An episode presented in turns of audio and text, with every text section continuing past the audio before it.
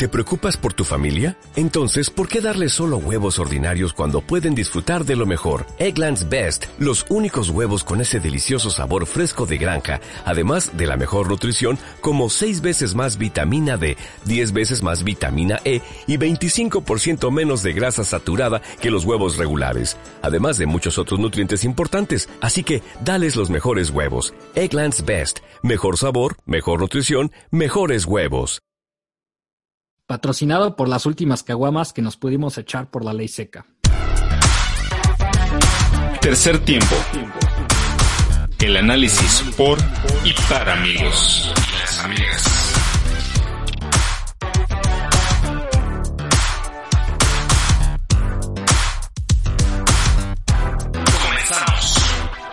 Bienvenidas y bienvenidos una vez más a una edición de Tercer Tiempo, su podcast de cabecera donde ya saben que entre amigas y amigos platicamos sobre los temas de trascendencia nacional e internacional.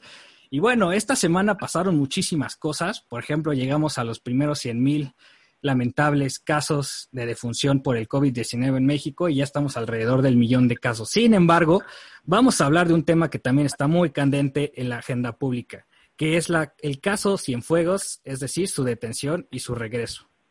Por lo que vamos a analizar los sucesos relativos a esta detención del exsecretario de la Defensa Nacional, las acusaciones de los fiscales estadounidenses en contra del general, la reacción del gobierno mexicano frente a las autoridades norteamericanas, la respuesta de las Fuerzas Armadas en México ante esta detención, el desistimiento impresionante de los cargos de las autoridades y los fiscales norteamericanos, asimismo, qué pasará con su caso en nuestro país, así como lo que vendrá para la relación bilateral entre México y Estados Unidos en materia de seguridad nacional y combate al narcotráfico, porque si algo vimos fue que se trastocó la confianza.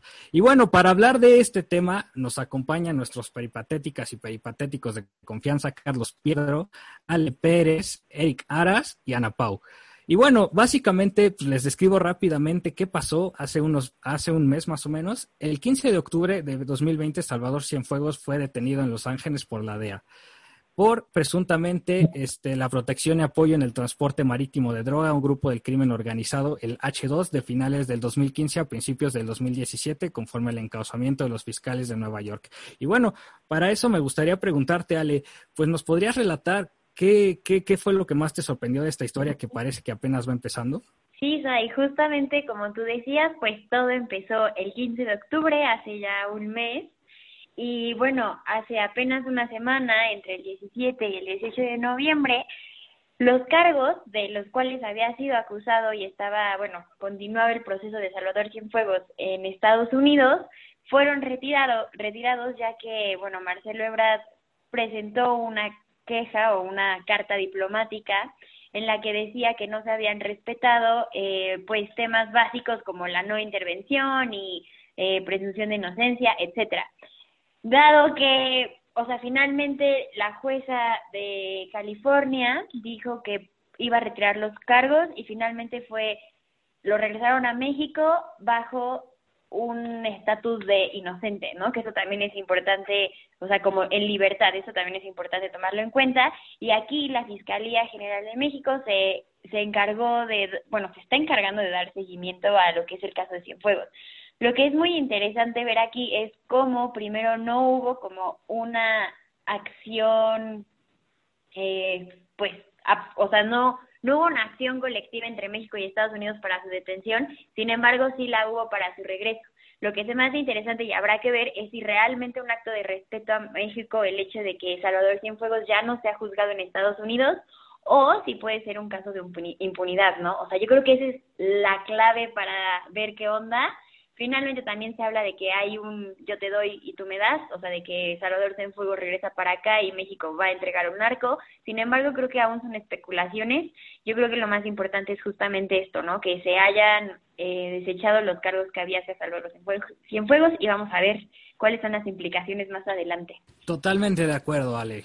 Y bueno, para pasar a esto me gustaría preguntarle a nuestras abogadas y abogados de, de cabecera, Eric y Ana Pau, porque si bien algunos analistas señalan que la DEA muy raramente y los fiscales también una vez que hacen una acusación formal, pues retiran los cargos. Muchos decían que el caso era sólido y que había bastante contundentes. Pero Eric, me gustaría comenzar contigo, si nos pudieras platicar un poquito con qué cargo se le acusaba este, en Estados Unidos al exsecretario de la Defensa Nacional y sobre todo si era creíble el caso que armó la DEA este, como para poder desistirse después.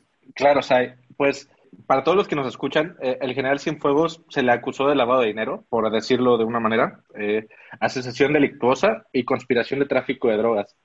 Y es que hay algo que es muy interesante aquí, que el caso tiene aproximadamente 700 páginas de investigación, horas de mensajes, horas de, llamadas, mensajes de texto, eh, desde las comunicaciones del general secretario. Eh, y al parecer la investigación pues no era cualquier cosa. Hay que recordar que en los Estados Unidos el proceso ante un juez federal se, hace ante un gran jurado para hacer la, acusación formal. Entonces, eh, los prosecutors o fiscales lo que tuvieron que hacer es haber recolectado o tener un caso lo suficientemente sólido para poder llevarlo al jurado y que ellos pudieran aceptar la formulación de imputación. Lo que quiere decir que no era cualquier cosa, o sea, era un caso lo bastante sólido para poderse llevar ante la justicia norteamericana. Entonces, eh, además hay ciertas fuentes que mencionan que la investigación tiene desde la salida del secretario, del general secretario del gobierno.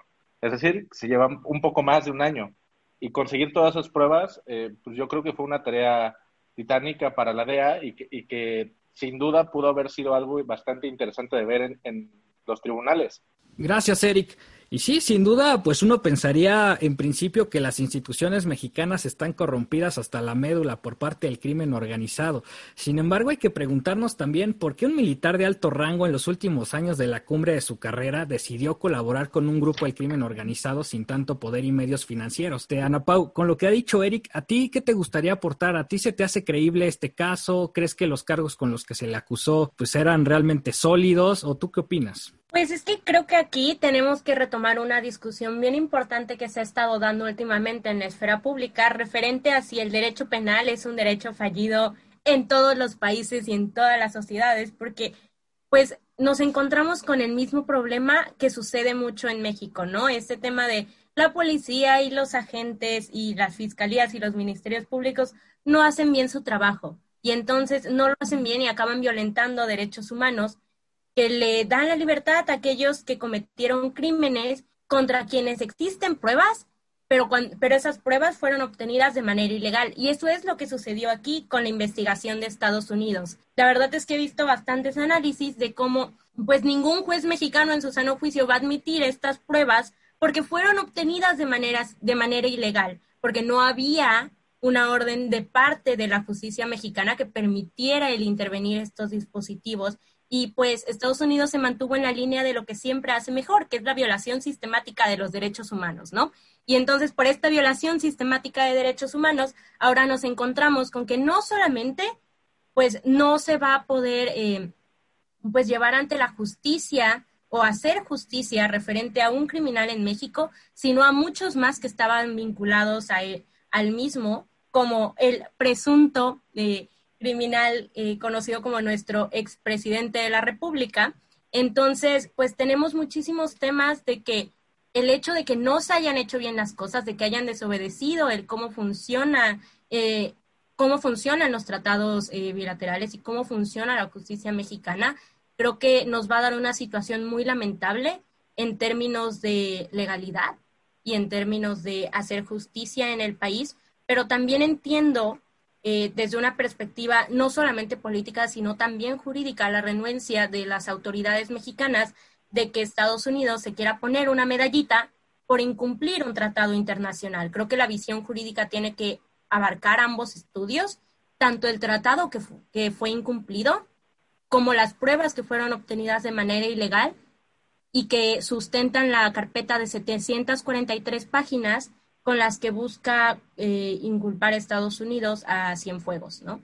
Híjole, Ana entonces así como lo pintas, pareciera que el país por antonomasia que representa la democracia constitucional y el respeto y garantía de las libertades, pues se pasó por el arco del triunfo todos estos procedimientos y garantías al intervenir de manera indebida pues, las comunicaciones de Cienfuegos. Y bueno, también está muy extraño que la DEA y los fiscales pues hayan comprado estos argumentos y estas pruebas, tanto así que la llevaron a, a la corte y pues digamos lograron su detención. Pero bueno, vamos a analizar también el tema político, que yo creo que es de los más candentes porque pues digamos han salido y pasado muchísimas cosas, sobre todo porque recordemos que Cienfuegos estuvo en 2017 y 2018 cuando se supone que ya había una carpeta de investigación en Estados Unidos y estuvo en Washington y nada más y nada menos. Pero bueno, también es sabemos que al gobierno de México no se le avisó nunca de la carpeta de investigación y sobre todo la intención de detener al general, al ex general. Este, pues Carlos, ¿cómo te cómo te parece todo eso? ¿No no es algo normal, no es algo una afrenta en el términos políticos? Pues respecto al hecho de que no se le mencionara a las autoridades mexicanas respecto a que había una carpeta de investigación ante el general, habla de una relación interinstitucional estrictamente, ¿cómo decirle?, de desconfianza. No noto que exista por parte de la DEA una relación cooperativa con las autoridades mexicanas y sobre todo con el ejército. Y esto es una señal respecto a la colaboración de ambas agendas bilaterales para resolver el tema de la inseguridad y el combate a las drogas, que ese es otro tema muy interesante respecto a las Fuerzas Armadas en México. Ahora, ¿cómo recibe la cuarta transformación y Marcelo Ebrard este tema a través de relaciones de alto nivel entre las dos este, naciones es bien interesante, porque operaron un fuerte regreso a México del general y lo hicieron porque se toparon con una enorme presión de la cúpula militar. Sospechosamente esto parece ser que representa una presión de los altos grados del ejército mexicano respecto a la figura que en algún momento encabezó a una de las instituciones que defiende pues la soberanía nacional. Y algo muy interesante aquí es qué posición juegan las Fuerzas Armadas en una democracia constitucional moderna. Porque es importante replantear la figura del ejército, pero la forma que tomó el gobierno norteamericano no es la, ¿cómo decirle? Pues la políticamente correcta para un tema de tan alto calado. Por último, lo que me gustaría decir respecto a esto es que creo que sí me convence el argumento de que este tema se tiene que resolver en México, por toda la implicación política que hay. Y sé que no es un argumento judicial, porque como bien lo, dicho, lo han dicho, eh, existe la suficiente evidencia para que el caso continúe en Estados Unidos, pero como bien lo argumentaron en la fiscalía de allá, fue por casos estrictamente políticos, en lo que dice, o sea, la carpeta de investigación dice sensitive and important foreign policy considerations, que significa prácticamente es por cuestiones de Estado que se tiene que regresar y juzgar en su país, lo cual comparto. Totalmente, yo coincido con tu diagnóstico y algo que llama muchísimo la atención es que esta liberación y regreso del general Cienfuegos pues tuvo que ver también con el no reconocimiento de, López Obrador a Joe Biden, ¿no? Unos lo considerarían como inclusive un regalo, sin embargo no podemos dejar las consideraciones de política exterior y justamente este tema sensible que consideró el fiscal Barr y Donald Trump, así como las autoridades en México. Ale, no sé, ¿tú qué detectaste o qué, qué piensas respecto a qué implicaciones tiene esto para la política exterior la relación bilateral? Bueno, justo antes de hablar de la política exterior y, bueno, de hecho va de la mano con ello, es cómo la, o sea, la implicación que tuvo que no haya trabajado de la mano el gobierno estadounidense con el mexicano. Porque si desde un inicio hubiera habido como esta comunicación, como tal vez lo hubo con el caso del Chapo, entre otros, que fue 100% diferente el movimiento, hasta nosotros se los dimos a ellos, o sea, y esta vez fue al revés, yo creo que hubiera sido muy diferente eh, el resultado y el seguimiento que puede haber a Cienfuegos. O sea, creo que actualmente también muchos hablan pues de temas de impunidad, de temas de que al final aquí en México no se va a juzgar. Y algo muy peligroso que yo creo es que, o sea, sí es cierto que podemos verlo como un tema de respeto a la, al, o sea, a México y a su forma de juzgar a funcionarios públicos de alto rango. Sin embargo, también puede ser como una, una prueba de doble filo, porque digamos que si la Fiscalía de México decide que las pruebas no son suficientes o contundentes para determinar que es culpable de lo que se le acusa, o sea, también podría ser un arma de doble filo porque, una, podrían decir como, ay, o sea, en México son tan laxos que no consideran que fue culpable. Y entonces también el gobierno estadounidense como que puede ser una prueba para México, no sé si me explico. Y en otros temas creo que simplemente deja ver que es necesario que en un país tan, bueno, sí, literal, o sea, México, Estados Unidos, vecinos de la mano siempre, bueno, no de la mano de que sean amigos siempre, pero sí, pues ahí juntitos, yo creo que es muy importante que haya colaboraciones en temas de este, de este calibre, pero también de bajo calibre, porque justamente si evitáramos temas como tráfico de armas, porque aquí en México sí hay muchísimo tráfico de armas, pero a ver, mi debate es, bueno, ajá, hay, porque aquí se produce, pero el mercado está allá. O sea, la crisis de opioides está en Estados Unidos. El, el, alto índice de armas está en Estados Unidos. Entonces, yo creo que también hay que verlo desde esa perspectiva. O sea, no, esto solamente vislumbra que deben de trabajar en conjunto para evitar justamente este tráfico de armas, de droga, etcétera, etcétera, y que sí, finalmente altos rangos y bajos rangos están coludidos en este mercado, pero al final es un mercado que se nutre de ambas partes, entonces no sé, yo creo que es muy complicado, debe de haber un debe haber mayor comunicación, o sea, justamente hace ratito dijeron lo de Biden, pues ojalá que este nuevo gobierno pueda tener más eh, comunicación con México y se lleguen a acuerdos desde lo más chiquito hasta cosas grandes como estas. Que yo creo que si hubiera comunicación en lo chiquito, no tendríamos por qué llegar a esto, ¿saben? Y ya, eso es lo que yo opino. Gracias, Alex. Sí, justo como mencionas, pareciera que el chisme es que ni Trump sabía bien que había una carpeta de investigación en contra del ex general y bueno, esto me trae a la pregunta de que, como dices, probablemente se iba a abrir la caja de Pandora, ya sea si se le juzgaba en Estados Unidos o en México para, pues ya sean autoridades norteamericanas en ese periodo o inclusive mexicanas. Eric, me gustaría preguntarte, pues, ¿qué, qué diferencia haya que se le tenga que juzgar en Estados Unidos, que ya no va a pasar, pero digamos que se le pasó el expediente acá a la Fiscalía General de la República? ¿Qué va a pasar con el caso Cienfuegos? Es que es bastante interesante porque, pues, si se lo hubiera juzgado en Estados Unidos, por supuesto que se lo hubiera condenado culpable. Eh, primero, bueno, esa es una suposición mía, pero porque en el comunicado nunca se mencionó que hubo información insuficiente para generar la acusación o pruebas insuficientes, ni nunca se cuestionó la legalidad de las pruebas porque al parecer sí fueron normalmente los protocolos para hacer eso en los Estados Unidos eh, las intervenciones a las telecomunicaciones se realizan mediante un, una orden judicial. Entonces, habrá que ver hasta qué punto o cuál de todas estas pruebas que van a pasar en la valija diplomática en México y que van a ser usadas por, lo, por, por la Fiscalía, que últimamente la, la, Fiscalía es la última que ha hablado, por cierto. E, es la última institución que, que ha mencionado algo, más allá del comunicado conjunto con la Secretaría de Relaciones Exteriores. Pues, pues ¿qué van a hacer? ¿Qué, ¿De qué tamaño es la carpeta de investigación? ¿Qué, tan, de ¿Qué tanto impacto tienen las pruebas que les ofrecieron los norteamericanos? Y de hecho, desde el 11 de noviembre, ellos empezaron a abrir su, propia investigación de fondo y no sabemos hasta ahorita qué tantas pruebas hayan tenido suficientes como para poder incluso formular una imputación aquí en México.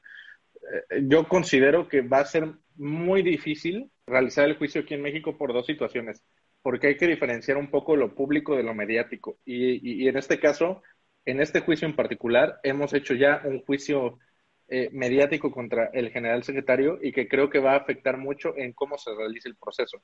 Entonces podemos tener consecuencias delicadas como lo que alguna vez sucedió con el caso Florence Cassés, ¿no? Entonces eso es algo que la, Fiscalía tiene que tener mucho en cuenta eh, si quisiera llevar al general secretario pues ante la justicia mexicana, ¿no? Entonces eso es algo bastante importante. Coincido totalmente contigo, Eric creo que nosotros somos unos demócratas y creemos en las instituciones y pues digamos que existe la presunción de inocencia, ¿no? Y nuestra constitución como tal eh, lo reconoce también en Estados Unidos que alguien no es culpable hasta que no se le demuestre lo contrario. Y bueno, como bien mencionaba Piedra, pues al parecer este, las instituciones militares pues sí tuvieron muchísimo que ver con la presión hacia López Obrador y hacia Brad para que hubiera una gestión de, del regreso y de la liberación del general. Y por eso te pregunto, Ana Pau, este, ¿tú cómo ves esta parte de la respuesta de las Fuerzas Armadas? Porque sin duda este escenario es un duro golpe a, a uno de los pilares de la cuarta transformación, que es la legitimidad de estas, ya que en la narrativa se ha creado que sobre López Obrador y las Fuerzas Armadas que son incorruptibles, que ellas son el mero pueblo y pues digamos que con ellas va a levantar este proyecto de transformación. Entonces, ¿tú qué opinas respecto a Pues justamente yo diría que ese es el tema de fondo en México, ¿no? El repensar nuestra relación con las Fuerzas Armadas, principalmente porque, y, y por ahí lo leí en Twitter y me encantó esta, esta idea de recuperar el, qué fácil es darle poder al ejército y qué difícil y qué doloroso es quitárselo, ¿no? Y creo que esto reafirma la postura de la 4T como este gobierno muy militarizado, muy de derecha, que quiere proteger a esta institución a toda costa. Y creo que esa es la parte más peligrosa para nosotros como mexicanos. Creo que hasta el día de hoy continuamos viendo los estragos que trajo la militarización a este país, el dolor que causa y lo difícil que es vivir con el ejército en las calles, no solamente en el tema en el tema social, sino también en el tema político. Y creo que entonces va a valer mucho la pena el repensar qué estamos haciendo, haciendo dándole tanto poder a las instituciones militares. ¿Y qué vamos a hacer cuando este poder se salga de control? ¿O qué podemos hacer para que este poder no se salga de control? Saben, creo que, creo que tenemos que repensar mucho eso y tener mucho cuidado con cómo, con cómo abordamos nuestros análisis del ejército, su popularidad y cómo abordamos sus acciones, ¿no? Ya nos hemos encontrado en el pasado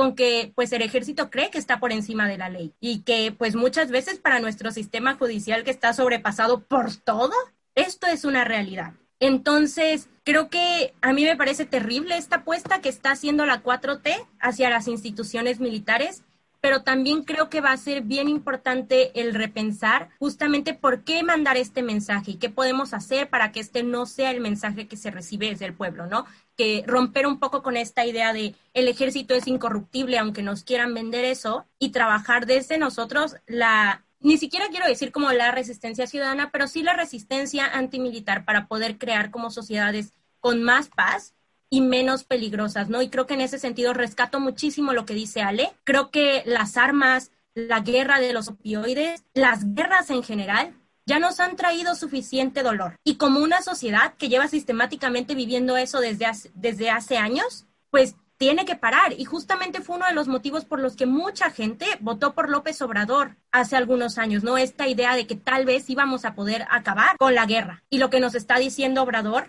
es, ¿saben qué? La guerra sigue, porque la guerra estoy ganando legitimidad. Totalmente coincido contigo, este, Ana Pau porque recordemos que hace dos años el presidente decía que, los, que el ejército iba a regresar a los cuarteles. Sin embargo, hemos visto que ya no solo de manera de facto, sino de manera legal e y constitucional, se les ha dado casi el control total de la seguridad pública, de la administración de puertos y aduanas, así como muchísimos recursos para construir el aeropuerto de Santa Lucía, las sucursales del bienestar, etcétera. Y bueno, con todo este poder fáctico y presupuestario, quiero ir contigo, Carlos. Este, ¿cómo va, cómo va a ser el caso Cienfuegos con tanta presión? O sea, digamos a a, primer nivel. ¿Tú crees que sí vaya a suceder algo por ahí o realmente le van a dar este, pues digamos, estos tratos cómodos? Pues quisiera iniciar por donde mencionabas tu comentario que la participación de las Fuerzas Armadas en la construcción del proyecto de la Cuarta Transformación ha sido fundamental para su proyecto de gobierno y contrario, como bien dijeron, a la propuesta del hoy en día presidente y en su momento candidato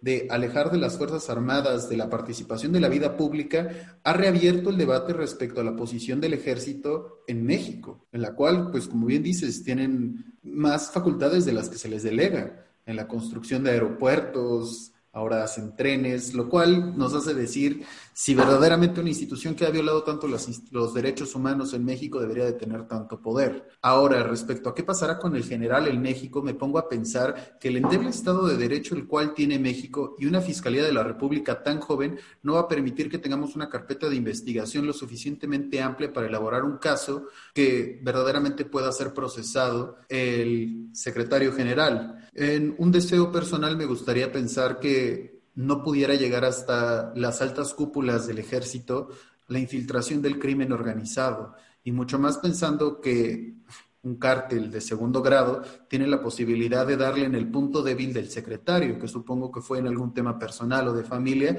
lo cual sería la única cuestión que me haría lógica para que un hombre de tal grado en el ejército se pudiera corromper.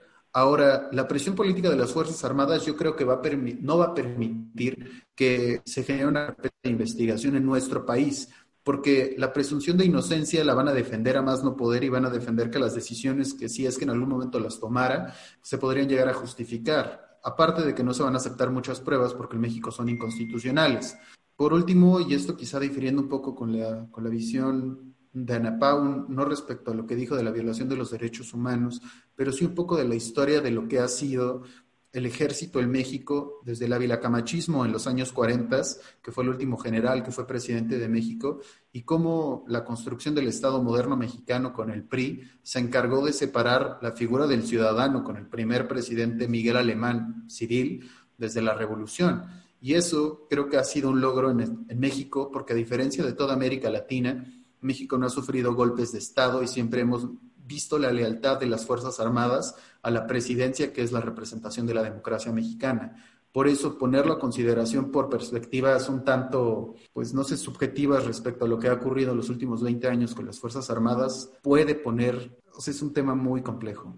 Gracias, Carlos. Sí, sin duda es un tema complejo, sobre todo porque ya como bien han mencionado todas y todos ustedes, pues el ejército nunca había tenido tanto poder. Y bueno, me, gustaría preguntarte a ti, Ale, este, ¿tú qué esperas que pase con este caso digamos, con el ejército con tanto poder, ¿no crees que sería mejor tenerlos como amigos? Y también te pregunto ya de una vez, este, en corto, este, pues, ¿cómo ves la cooperación con Estados Unidos y, o sea, con el gobierno entrante de Biden y López Obrador, ya que, digamos, trae una agenda de despenalización de las drogas y parece ser que aquí en México también se va a empezar a producir ese efecto? Pues, sobre lo primero, yo creo que sí, vale la pena tenerlos de amigos, porque digo, históricamente hemos visto que el ejército puede voltearse al gobierno, porque realmente el ejército debería de representar los intereses y también los principios del Estado, más no los de un gobierno. Y creo que aquí está la clave del por qué tanto problema entre la militarización y no, y la guerra contra el narco y el fin y la 4T y la gendarmería,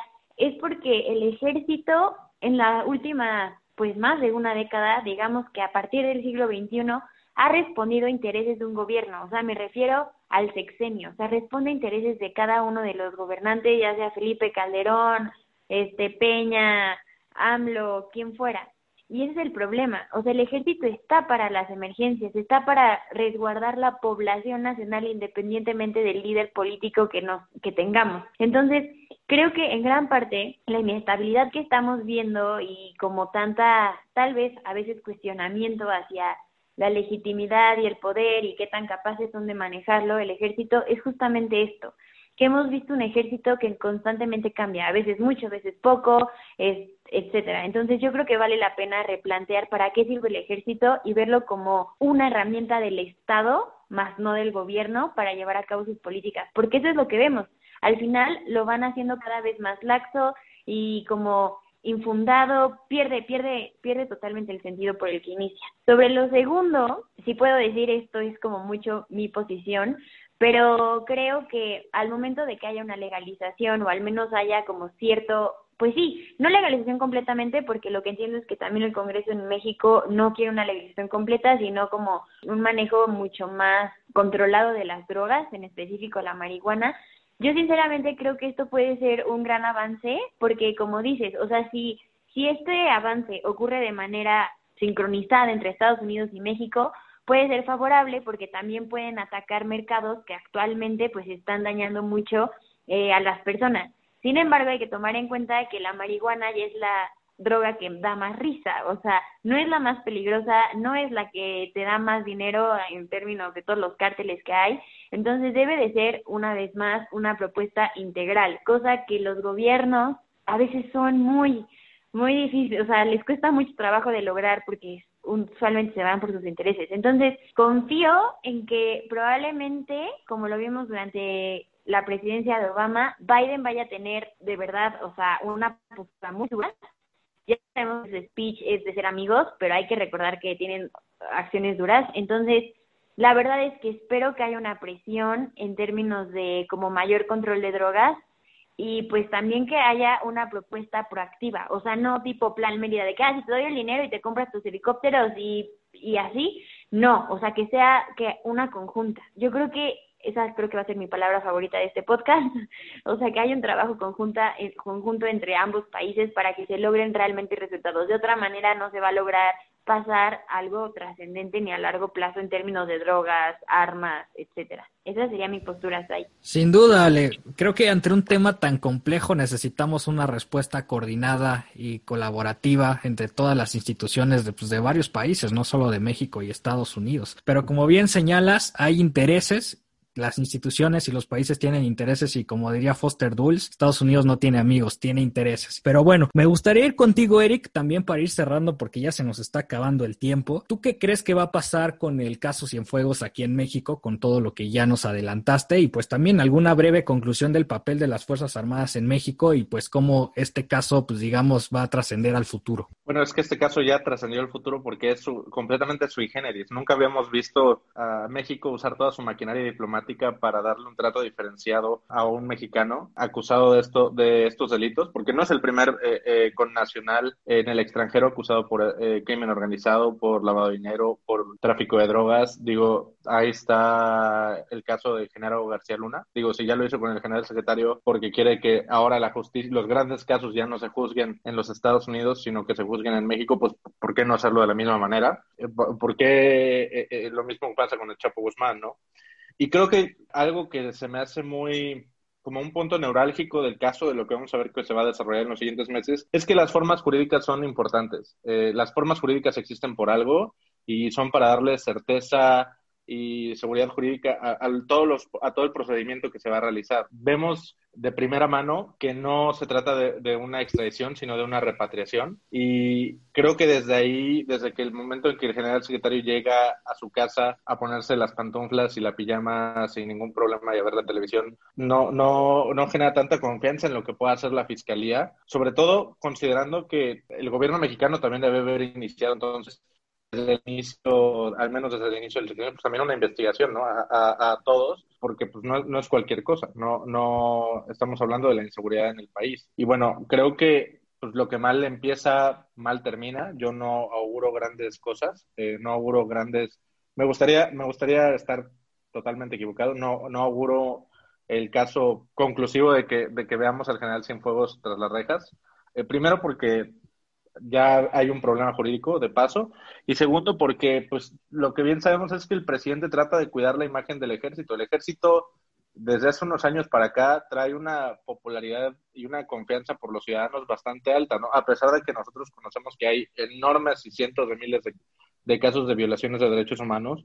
Solo por poner un ejemplo, el Latirobarómetro en el 2018 le dio un 50% de confianza a la institución del ejército, solamente después de la Iglesia Católica en el país. Lo mismo pasó con la encuesta mundial de valores, que le dio un 52%, y el financiero viene haciendo encuestas eh, mes con mes sobre la confianza de las instituciones en el país. Y quiero resaltar que en la pandemia, en junio, llegó al 73% de confianza. 73% de confianza una institución que está encargada de la seguridad pública, de hacer bancos, de crear un aeropuerto, de intentar aplicar un plan DN3 ahorita con las inundaciones en Tabasco y que después de la, seguramente este golpe de gran calado se afectó porque en el mes de octubre bajó 11 puntos, pero quién sabe si de verdad veamos toda la maquinaria mediática volcarse en, en el caso o le van a dar pausa como lo que sucedió con, con el caso de Lozoya, que empezó con, la llama muy fuerte y ahora está muy apagado. Entonces, yo la verdad creo que no, no vamos a ver grandes cosas. Gracias, Eric. Sin duda, pues como mencionas, pareciera que hay mexicanos que les va mejor que a otros, como a los Oya y a Cienfuegos, que pues están descansando bien en su casa. Digo, primero la presunción de inocencia, pero pues creo que también a los otros mexicanos debería aplicarse lo mismo. Carlos Piedra, ¿con qué te quedas? ¿Qué reflexiones tienes de aquí al futuro, a mediano plazo, saca tu bola de cristal y dinos qué, nos, qué va a pasar con esto y con las Fuerzas Armadas. Pues sí tengo una serie de reflexiones al respecto. Y me gustaría primero decir que hay que replantear la agenda bilateral ahora con la nueva administración de Joe Biden, con Obrador, sobre el combate a las drogas y el combate al crimen organizado porque la colaboración de intereses tiene que generar una agenda común, tanto de México como de Estados Unidos, para solucionar este problema en el mediano plazo.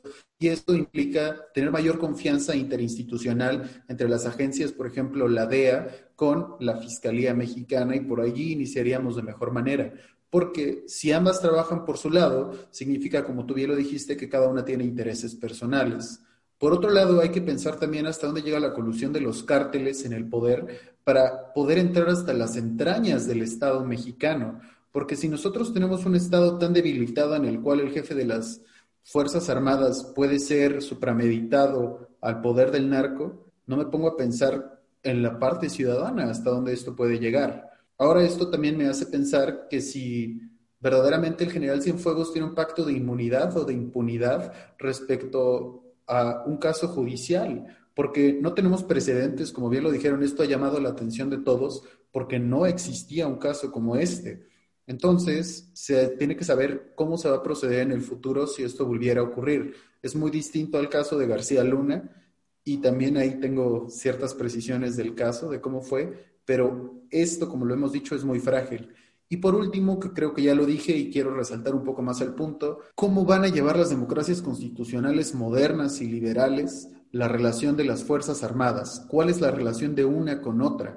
porque se supone que en un Estado democrático deberíamos de apostar por una transición del poder que no fuera violenta. Y si todavía en el siglo XXI seguimos pensando que el ejército sigue cumpliendo una labor como la hacía en los siglos XVII, XVIII y XIX, tenemos que replantear en las democracias constitucionales para qué sirven.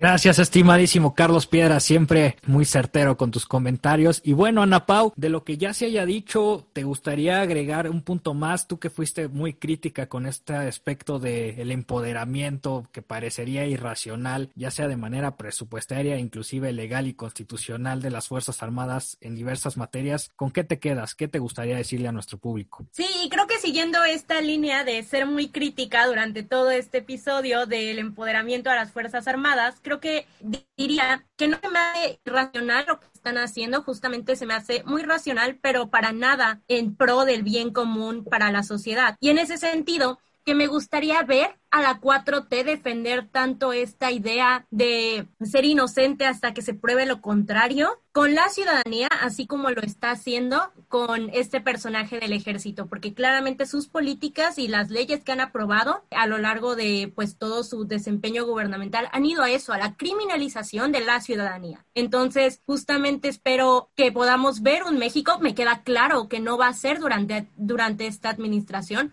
un México no militarizado y en el que pues justamente estos personajes no estén por encima de la ley y que también tengan que obedecer y respetar los derechos humanos, porque eso no está sucediendo hoy en día. Y también quiero hacer como esta precisión de que creo que este podría haber sido uno de los temas claves para que se construyera una verdadera oposición en México. Una oposición que pudiera decir, ¿sabes qué? Estamos en contra de la militarización del país y desde aquí vamos a estar trabajando una agenda. No desde pues ridiculeces como hemos visto a lo largo de los últimos meses con eh, fundamentos en fake news y en ideas paranoicas del comunismo regresando a México, sino de las realidades que está viviendo el país. Y creo que esto es un fallo tanto del gobierno como de la oposición y pues no parece que se vaya a solucionar por ninguno de los dos bandos. Totalmente, Ana.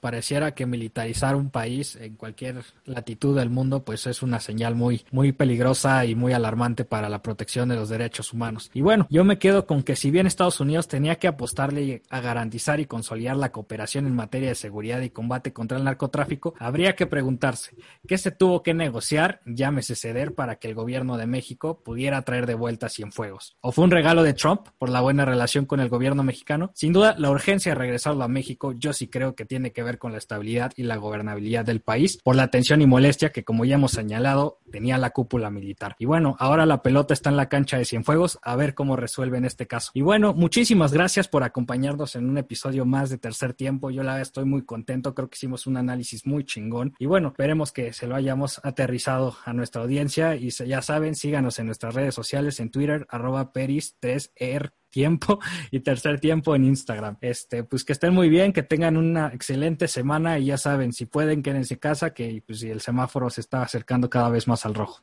Esto fue Tercer Tiempo. Gracias por escucharnos.